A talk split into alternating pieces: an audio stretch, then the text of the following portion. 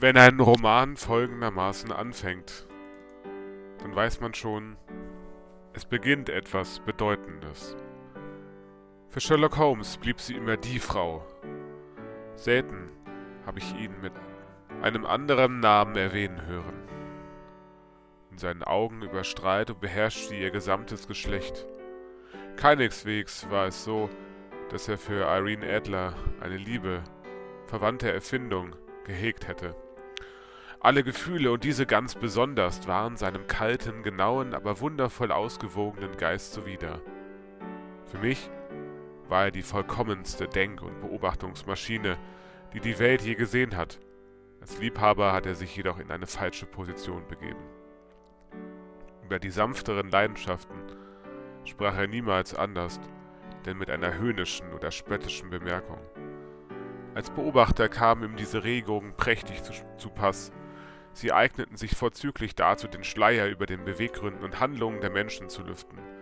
Dem geübten Denker hingegen wäre das Zulassen solcher Einflüsse in sein kompliziertes und feinstes, austariertes Seelenleben gleichbedeutend gewesen mit der Einführung eines Ablenkungsfaktors, der all seine geistigen Erträge zweifelhaft machen musste. Das ist der Beginn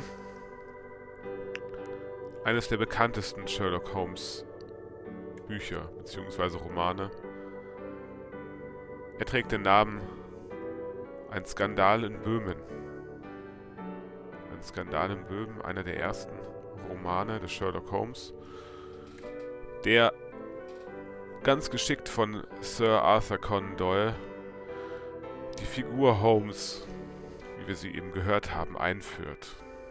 Cooler, oder man muss eher sagen auf Deutsch, eine kühl denkende Maschine fast, die zu keiner Regung imstande ist und nur analytisch herangeht. So denkt man erst.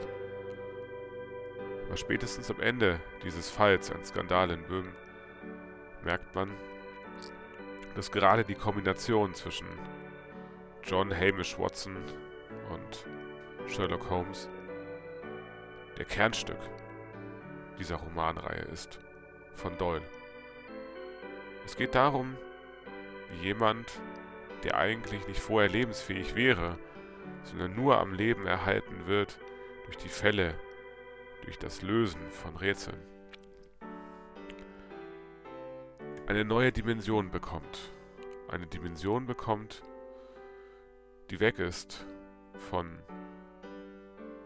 kalter Genauigkeit sondern die Humor besitzt, die lachen kann, die Freude und Spaß erlebt in dem Teilen seiner Gedanken. Und wir merken jemanden, denn aus deren Perspektive ist es immer geschrieben, Doyle benutzt nämlich immer John Hamish Watson, um die Fälle aufzuschreiben in seinem Tagebuch. Und dann stellen wir fest als Leserinnen und Leser, die in die Welt von Sherlock Holmes eintauchen, dass mit dem Roman hier, ein Skandal in Böhmen, ein Grundstock gelegt ist, der ganz viel Literatur beeinflusst hat.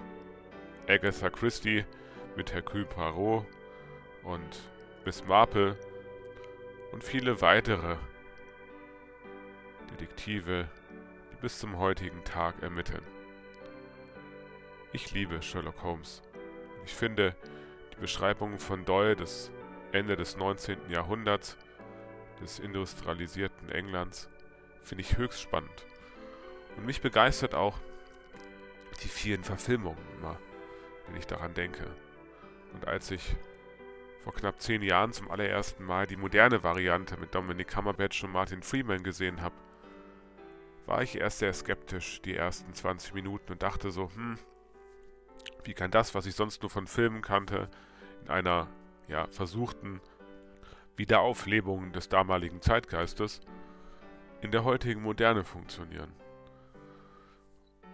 Und nach 20 Minuten merkte ich, wie sehr ich die Darstellung liebte, denn die Macher hatten Sherlock Holmes verstanden. Es geht um die Freundschaft zwischen John Watson und Sherlock Holmes und nicht um unbedingt um die Fälle, die sie erleben. Die sind auch interessant und was sie machen, aber vor allem diese Freundschaft zwischen zwei ungleichen Geistern, die doch eigentlich dasselbe empfinden und lieben, nämlich die Spannung des Falls, ein Interesse an den Menschen, der eine zeigt es mehr, der eine weniger,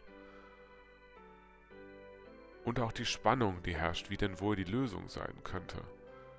Dies alles verbindet Doyle in seinen Sherlock Holmes Romanen und beeinflusst damit heute noch viele Hunderte und Tausende Detektive, die auf dieser Erde ermitteln. Sherlock Holmes, ein Skandal in Böhmen, findet man unter anderem in einer Variante von Giesbert Hayes, der es aus dem Englischen übersetzt hat, in dem Inselverlag beispielsweise von 2007. Eine klare Empfehlung. Vielleicht wäre es auch ein Weihnachtsgeschenk für dich. Sherlock Holmes. Die Abenteuer des Sherlock Holmes.